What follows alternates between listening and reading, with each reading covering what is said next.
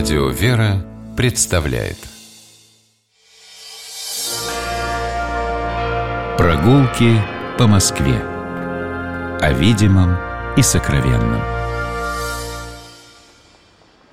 Дорогие слушатели, здравствуйте. Я Алексей Пичугин, и мы гуляем по Москве.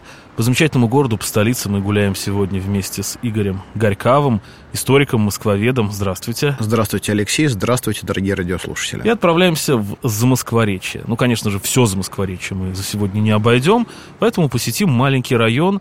Он называется Овчинники, очень примечательный, любопытный. Чтобы туда попасть, поднимаемся на поверхность из метро Новокузнецкая. Обходим вестибюль и оказываемся на трамвайных путях. Здесь Новокузнецкая улица переходит в Садовнический проезд. Перед нами а, высоченное здание Сталинское радиокомитета. Давайте мы с вами сейчас станем спиной к зданию радиокомитета и посмотрим вот на этот маленький пятачок, который перед нами выглядит совершенно пустынно. Еще недавно здесь стояли торговые павильоны, палатки. Когда-то здесь находилась татарская слобода. И особенностью этого района было то, что здесь существовало, ну, может быть, что-то восточное, что-то азиатское. И многие люди, здесь жившие, как вспоминают старожилы Москвы, даже в 40-е, 50-е годы, еще не очень хорошо говорили по-русски. Это уже Вторая мировая прошла, самый центр Москвы и такой заповедный уголок. Да, и это вот кусочек Азии. Это Азия в самом центре Москвы. Но вот этот особый дух Москвы, может быть, какой-то евроазиатский дух, он здесь чувствовался очень хорошо, и до сих пор где-то он здесь э, нет, проскальзывает. Нет, домелькнет. Нет, домелькнет, да, потому что, знаете, вот на этот рынок, например, еще каких-то 20 лет назад привозили э, машинами сырое конское мясо. И вот этого теперь нет, однако забывать об этом не хочется. И сейчас мы с вами, двигаясь э, по Большой Татарской улице в сторону центра Москвы, э, проходим немножко дальше. С правой стороны от нас остается спортивная площадка, а впереди э, появляется торговый комплекс, и в перспективе уже где-то маячат исторические здания желтые. Овчинников тех самых. Да, вот это начинаются овчинники, те самые заповедные овчинники, куда не каждый москвич доходил, я бы так сказал. Это очень интересная слобода, в которой когда-то жили государевы люди, которые поставляли ко двору великих князей, царей московских овчины и другие выделанные кожи.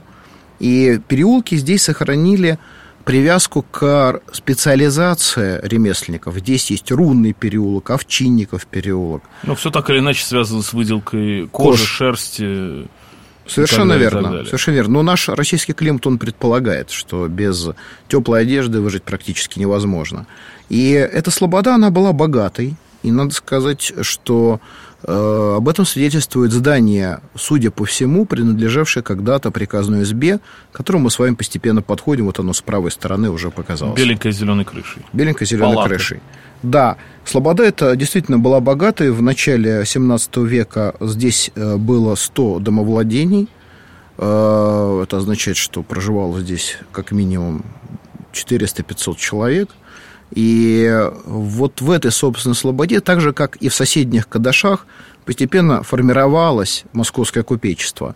Но я бы хотел э, перебросить мостик из далекого 17 века в столь недавние еще 18 и 19 века, и обратить внимание на то, что сейчас мы видим перед собой замечательное здание, такой хороший купеческий дом купца Емельянова, это желтое здание перед нами – а если мы посмотрим с другой стороны, мы увидим э, дом, который поражает меня своей утонченной изящностью. Это дом, построенный архитектором Федором Воскресенским, известным мастером модерна, в 1904 году для владелицы Гельтищевой. Дом с майоликой, да, так называемый? Дом с майоликой и мозаикой, потому что его фасады как богато украшены керамической плиткой, причем разноцветной, так там есть, э, ну, чисто э, женский элемент э, украшений. Это э, букет, сделанный из мозаики разноцветной и поэтому не увядающий. На него стоит обратить внимание. Да-да-да, я вот его прекрасно вижу, он прямо на фасаде сверху. Да, он сохранился и, да, и отреставрирован, э, хотя, конечно, сейчас этот особняк окружен большим торговым центром и немного им подавляется, но все-таки вот э, это... Ну, пощадили, пощадили строители да. центра все-таки этот прекрасный дом. И слава богу. А мы с вами разворачиваемся, вот сейчас подходим к приказной избе 17 века, которая действительно поражает просто тем, что офисное здание того времени – сохранилось. Э, и сейчас, кстати говоря, это здание принадлежит э, недалеко отсюда расположенному приходу храма Михаила Архангела в Овчинниках. Это приходской дом, там проходят просветительские программы. Это еще и большая загадка, найди этот храм и большая загадка найти этот храм. Да, вот к храму действительно пройти очень сложно. Я уверен, что люди, которые всю жизнь прожили в Москве, очень часто бывали в центре в этом районе, далеко не все знают о существовании этого храма, потому что он стоит во дворе огромного здания сталинской постройки и практически со всех сторон этим зданием окружен. Чтобы туда добраться, вот нам нужно по среднему Овчинниковскому переулку от палат, которых сейчас рассказывал Игорь, идти направо, если мы спиной к палатам стоим, идти направо, и в итоге этот Среднеовчинниковский переулок нас к храму проведет. Он упрется в него. Он войдет во дворик этого сталинского здания. Достаточно войти во дворик, и купола храма будут и видны. И только купола будут видны, потому что двор разграничен, и сразу весь храм не открывается. То есть даже, очень, если вы захотите его сфотографировать, надо долго искать ракурс, чтобы он вам в объектив весь влез. Да, и все равно он будет окружен этим массивным зданием, которое в 1955 году было построено для Государственного комитета по внешним экономическим связям. Но, поверьте мне, храм стоит того, чтобы его поискать.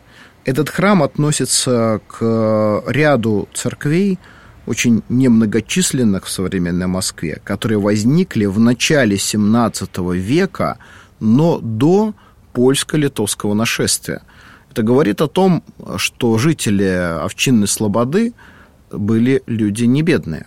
Храм э, строился в стиле узорчия, также был когда-то покрыт ярусами кокошников, вот эта многоскатная ярусность, она читается на его фасаде, хотя, к сожалению, в XVIII веке церковь эта была э, перекрыта обычной четырехскатной крышей, но сами эти кокошники, они хоть и подрубленные, но видны, и по ним можно угадать и восстановить облик храма, который он имел в далеком прошлом. А с другой стороны, очень многие московские храмы были как раз в 18-19 веках покрыты вот этой четырехскатной кровлей, и кокошники спрятались. И они были возвращены в большинству храмов, в которых мы сейчас их видим, а, только после революции, да и уже даже скорее ближе к концу советского периода, в результате реставрации. А здесь мы можем, здесь этого не сделано, и поэтому мы тоже можем э, увидеть то, чего обычно в других московских храмах не видим. Надо сказать, что в храме до революции находились очень интересные ценные иконы, в том числе и работы царского изографа Симона Ушакова. Сейчас они находятся в Третьяковской галерее, недалеко отсюда, но, э, к сожалению, пока не находятся в пространстве храма. И вот эта церковь, это небольшая жемчужина, как будто бы в раковину закрытая вот в это огромное здание Комитета по внешним экономическим связям, чудесным образом сохранилась в начале 50-х годов. Дело в том, что когда мы начинали свой путь с вами, Алексей, от радиокомитета, вы, наверное, обратили внимание, как фасад здания радиокомитета развернут к линии Садовнического проезда. Да, радио же комитет. Я часто мимо прохожу. И вот вы знаете, если вы теперь посмотрите, выйдя на Садовнический проезд, э, на фасад того здания, внутри которого мы находимся во дворе, э, вы увидите, что они-то как раз э, расположены ну, если не совсем э, параллельно, то, в всяком случае, они ориентируются на некоторую, э, так скажем, общую магистраль. Этой магистрали, к счастью, не сделали. Но еще в 1935 году начали планировать продолжение бульварного кольца – не угу. просто продолжение бульварного кольца. Бульварное кольцо – это исторический уже, э, можно сказать, памятник Москвы. А это должен был возникнуть проспект, такая новая магистраль. То есть она широкая, это совсем не бульвар. Который... Это широкая магистраль, которая должна была быть прорублена сквозь Замоскворечье, фактически его уничтожая. Если бы этот проект был реализован, того Замоскворечья, которое мы с вами видим и которое мы с вами любим – скорее всего, бы уже не сохранилось. Но э, в 1955 году здание комитета по внешним экономическим связям было завершено, а идея продолжения бульварного кольца, она была похоронена. Ну вот такое интересное место мы с вами сегодня посетили. Овчинники. Замоскворечье. Кусочек Замоскворечья, кстати говоря, о котором даже, наверное, как я еще раз повторюсь, коренные москвичи знают не очень хорошо, а уж храм Архангела Михаила не знают вовсе. Поэтому обязательно приходите. Вот по тому маршруту, по тем точкам, которые с Игорем Горьковым сегодня, вернее, Игорь Горьковый нам сегодня нарисовал и отметил, желательно пройтись, потому что вот сохранилась та самая старая Москва, она, конечно же, окружена со всех сторон новыми зданиями, но понять можно многое. А я по традиции призываю всех понимать Москву, любить ее и обязательно гулять по Москве. Сегодня мы сделали это вместе с Игорем Горьковым, москвоведом, историком, а я Алексей Пичугин. Мы прощаемся, до новых встреч, спасибо большое и всего хорошего. До свидания, Алексей, до новых встреч. Прогулки по Москве. О видимом и сокровенном.